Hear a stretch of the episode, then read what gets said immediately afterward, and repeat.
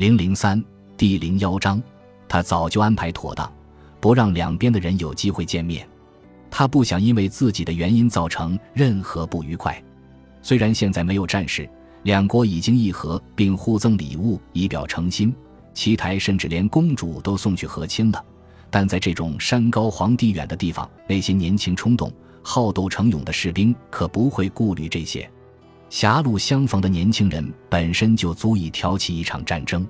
对沈泰这种选择跟鬼魂住在一起的人，双方戍边的将士或许把他当成隐士，又或许当成蠢人。在他身上，双方来了一场心照不宣的有趣战争，每个月争先恐后的为他提供丰厚的资助。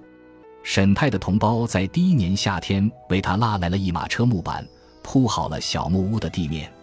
紧接着，他古人为他修好了烟囱，应沈泰的要求，从东边的铁门关送来了他要的笔墨纸砚，而他的第一壶美酒则来自南方。两边的官塞还都派人来帮他伐木砍柴，冬天还为他供应毛皮，不管是被褥还是衣物，应有尽有。第一年秋天，他的同胞送了只山羊给他挤奶喝，很快他古人也送了纸过来。还有一顶不甚美观但很保暖的塔古皮帽，带着两片耷拉的毛皮护耳，有条绳子可以系在下巴上。铁门关的士兵们甚至还为他的小马修了个马棚。他曾经试图阻止这种比赛，但徒劳无功。最终他明白了，他们不是在对疯子布施，也不是要赌气跟对方争个高下，而是他花费在劈柴做饭、修缮房屋上的时间越少。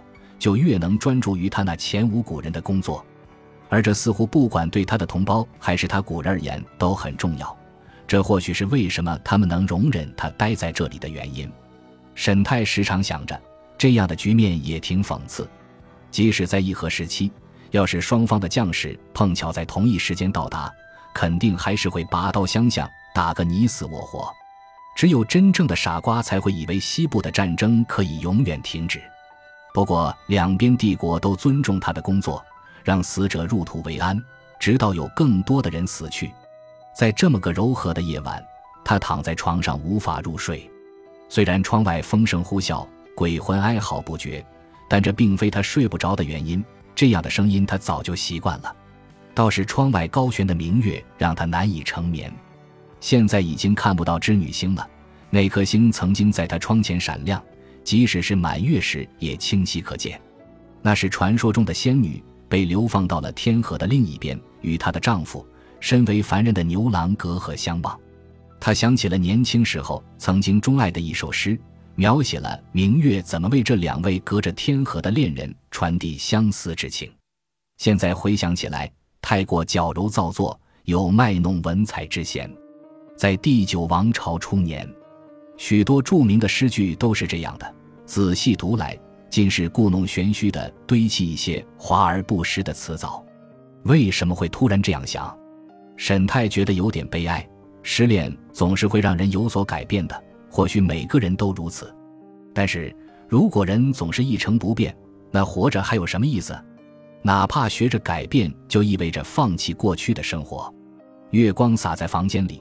明亮的让他几乎忍不住从床上爬起来，去到窗边看看银色的月光洒在绿色的草丛上是怎样的景象。可他太累了，辛苦劳作了一天，总是会很累的。而且他恪守晚上绝不出门的规矩，这并非由于他畏惧门外的鬼魂，他愿意做他们的使者，但不愿被他们当成入侵的人。所以，只要太阳一落山，他就绝不侵扰鬼魂们的世界。冬季里。他把门窗全都关牢实，尽量用布料和羊皮塞住墙壁的缝隙，阻挡风雪。他在屋里生火盆或者点蜡烛，他还有两盏油灯。如果想要写诗的时候，可以点亮其中之一。无论点燃什么，小屋里都会变得烟雾缭绕。塔古士兵还送了个铜盆供他温酒用。当春天到来之时，沈泰打开窗户，让阳光、星光。月光和清晨的鸟鸣声都能透进小木屋，他迷迷糊糊地睡了过去，却很快醒来。银色的月光洒在小屋里，让他在半梦半醒之间还以为仍在冬季。地上还铺洒着银光闪烁的冰霜，不一会儿，他回过神来，不由笑了。他在西安城里的某位朋友一定会珍惜此时此景，那不正是那首著名的诗中所描绘的景色吗？床前明月光，疑是地上霜。举头望明月，低头思故乡。这种人在诗中的感觉可不常见。或许他错了。如果诗里描述的意境太过真实，那么读到他的人总会进入到那场景，就跟他现在一样。又或许某些场景在读者的印象中已经留影，而诗里的句子会勾起他们特定的记忆，理应如此吧。诗人笔下所写应该是心中所想。也有些诗歌会带来新鲜而危险的想法。有些人因为自己写的东西被流放，甚至被杀头。虽然可以用春秋的笔法来掩饰，比如把本朝的事情假托到几百年前的第一王朝或者第三王朝，以遮掩本身的意图，但那并不是百试不爽的方法。毕竟当朝的官吏们也不是傻子。低头思故乡，沈泰的故乡就是淮河附近的庄园，那里埋葬着他的祖父母，父亲还有三个夭折的兄弟。那里还有沈泰的母亲和姨娘，他们还在庄园里生活着。那里还有他那两个快要结束服丧的兄弟，长兄很快就会回到帝都。他不知道自己的妹妹现在何处，女儿为父亲守孝只需三个月，可能沈礼梅已经跟皇后回宫了。不过皇后也不一定在宫中。有传闻说，早在两年前，皇后在大明宫里专享皇上恩宠的日子就已经结束了。太祖皇帝现在的宠妃是另一名光彩夺目的绝代佳人。虽然有太多人似乎对新宠妃心怀不满，但据沈泰所知，没有一个人敢公然谈论。至少在他离开京城回家，又离开家到这里的那段时间里，没有。他的思绪飘回到了记忆中的家乡。金秋时节，一夜之间，梧桐的落叶就能铺满门前小路，果园里种满了桃。李和杏树，春天盛开各色花朵，秋天结满累累果实。森林边上传来烧炭的味道，核桃林和桑树林背后村庄里升起冉冉炊烟。不一会儿，他又想起了西安城，熙熙攘攘的繁华城市里，灯红酒绿，纸醉金迷，掺杂着一些不和谐的颓废暴力，形形色色的人，生活方式在这里混杂交汇，甚至激烈对抗。即使是午夜时分，也不消停。两百万人口的新安城是苍天之下的世界中心。新安城里夜如白昼，通明的万家灯火能够让最明亮的月光黯然失色。方里街边和马车上的灯笼，照着那些达官显贵招摇过市。宵禁过后，通常只有达官贵族和巡逻卫兵才能出入街道。青楼密集的北里，高楼窗内红烛摇曳。花灯挂满了金碧辉煌的楼阁露台，皇宫里更是灯火辉煌。庭院里两人高的廊柱上点着油灯，彻夜不息。靡靡之音和溢美之词在这里随处可闻，有的让人心碎神伤，也有的让人心满意足。巷弄阴暗处，有时也充斥着刀光剑影。而到了白昼时分，不管是庞大喧嚣的东西集市里，还是酒坊或者书斋内。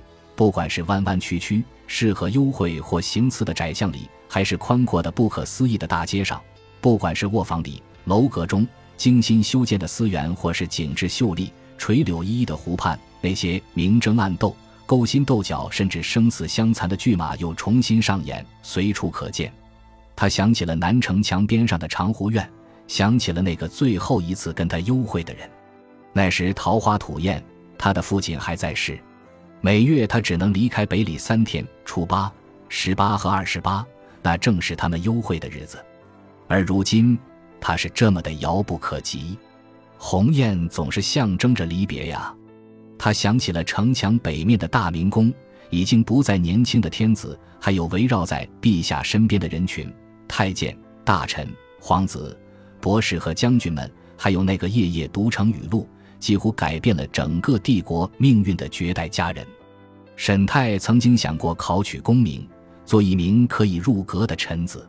他曾为此在京城游学整整一年，不过大部分时间都荒废在和青楼女子及酒肉朋友寻欢作乐当中。而就在即将决定他命运的为期三天的省试前夕，他得知了父亲在家乡的小溪边病逝的噩耗。接下来的两年半里，他得为父亲扶丧守孝，求仕之途只能突然中断。按照律法，子女为父母扶丧守孝期间，不得任官，不得应考，不行婚嫁之事，不遇吉庆之典。如有违反，则列为不孝重罪，杖责二十。或许有人会指责他没有在家为父亲守孝，而是跑到偏僻的山间，这也不合律法。不过在他西行之前，已经向当地县城请行，并得到了许可。另外，他骨子里是个遗世而独立的人，跟野心和世俗之类的东西格格不入。他的行为仍然会有一定风险，若有人私下向负责省事的礼部官员举报他，也会有麻烦。有的人会不择手段地打压对手，这种行径司空见惯。但沈泰认为他应该能够保护好自己。当然，这种事情谁也不敢肯定，尤其是在新安城里，朝堂形势诡谲，文臣武将们着声贬谪，难以料定。弄不好的话，罢官事小，重则还会被杀头或者被赐死。就在他离开之前，朝堂里就经历了一次风云变幻。只是沈泰压根没有入阁，对此一无所知。至少他还不用拿自己的乌纱帽去冒险，而且他相信，就算真的有杖责重刑，他也能挺过来。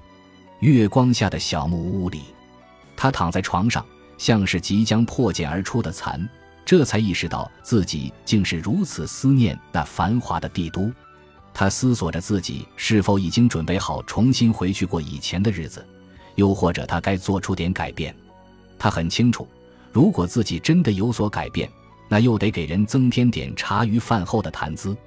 本来有关沈将军次子的议论就够多了，长子沈柳初入朝堂，他的抱负和成就与世俗所期望的基本相符。沈泰的弟弟还只是个年幼的孩子，不值得人们谈论什么，而次子沈泰所引发的流言蜚语，比两个兄弟加起来还多。等到七月的月圆时分，他的孝期就满了，可以结束这种独特的为父亲守孝的方式。他可以选择回到京城继续游学，做好参加下一次省试的准备。通常人们都会这么做。有的读书人参加了五次、十次以后才能金榜题名，也有的人终其一生也没有及第。每年各州县保荐的数千箱贡中，只有四十到六十人能够省试及第。最后的殿试由皇帝陛下亲自主持。主持殿试时，天子身着龙袍，头戴皇冠，腰系玉带，气度威严。不过，其实科举中充斥着的贿赂与腐败，在新安城早就屡见不鲜了。本集播放完毕，感谢您的收听，喜欢请订阅加关注，主页有更多精彩内容。